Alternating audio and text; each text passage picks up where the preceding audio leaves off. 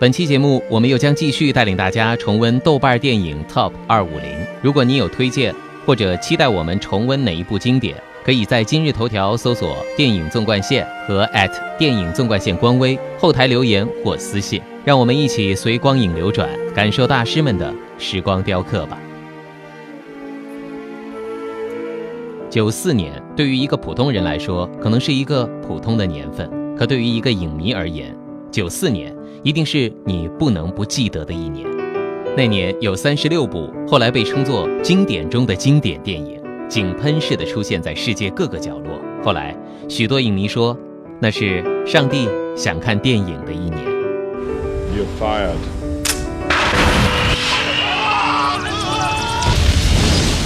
而对于当年的奥斯卡来说，这座荣誉殿堂也从未如此群贤毕集、绚烂辉煌过。其中有三部影片在颁奖典礼上形成了三分天下之势，《阿甘正传》、低俗小说《肖申克的救赎》，最终象征美国精神的《阿甘正传》捧走了最佳男主与最佳影片的桂冠。低俗小说以它独特的环状结构和多角度叙事手法拿走了最佳原创剧本，而《肖申克的救赎》则在十项提名里颗粒无收。但正如他那片名。奥斯卡的失利与时间的考验，反倒让他背后所蕴含的人文底蕴得到了完全的展露与升华。很多人就算没看过，也曾闻其名。今天，他成了影史上当之无愧的无冕之王，也成了每个影迷一辈子最不能错过的一部电影。今天，也是时候让电影纵贯线抱着敬畏之心，跟大家聊一聊这部无冕之王。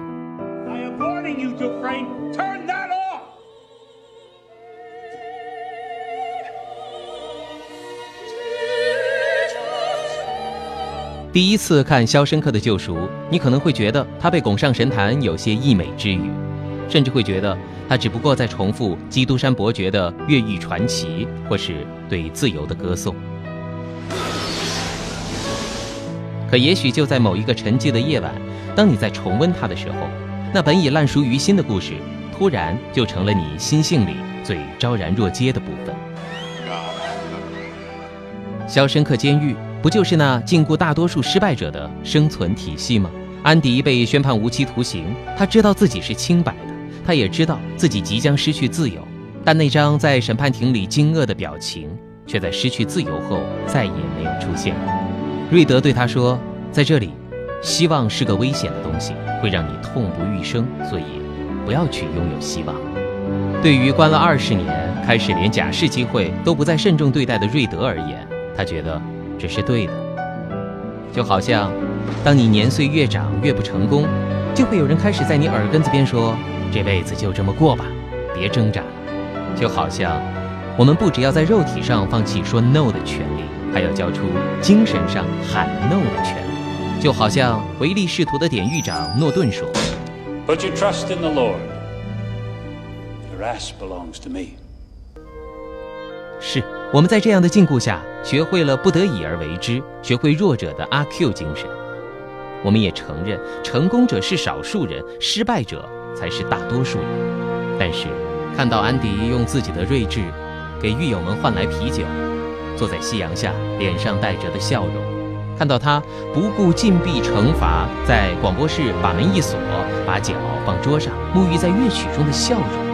看到他在取走诺顿处心积虑的三十七万黑钱时，脸上得意的笑容；看到他用一把小鹤嘴锄，用十九年的时间，一点一点地挖着自由与希望的密道，最终经过那条臭气肮脏的下水道，在电闪雷鸣的暴雨中甩掉了肖申克的禁锢。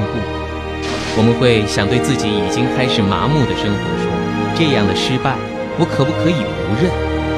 就像饱经历练后的安迪口中的那句箴言：“希望是好东西，它也是安迪得以成功的关键。对于我们芸芸众生来说，也是最好的东西。”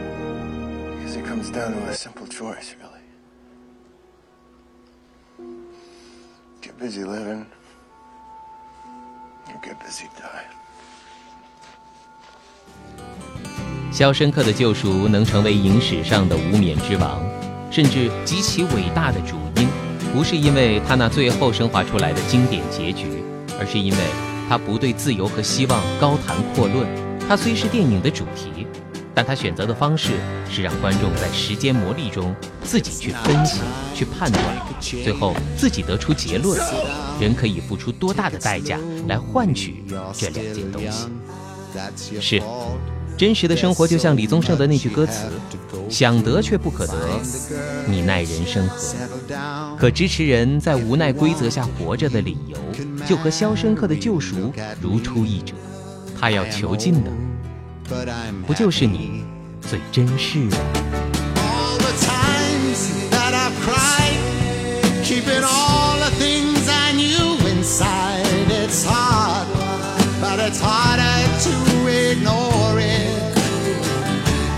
they were right, I'd agree. But it's them they know, not me. Now there's a way, and I know that I have to go away. I know I have to go.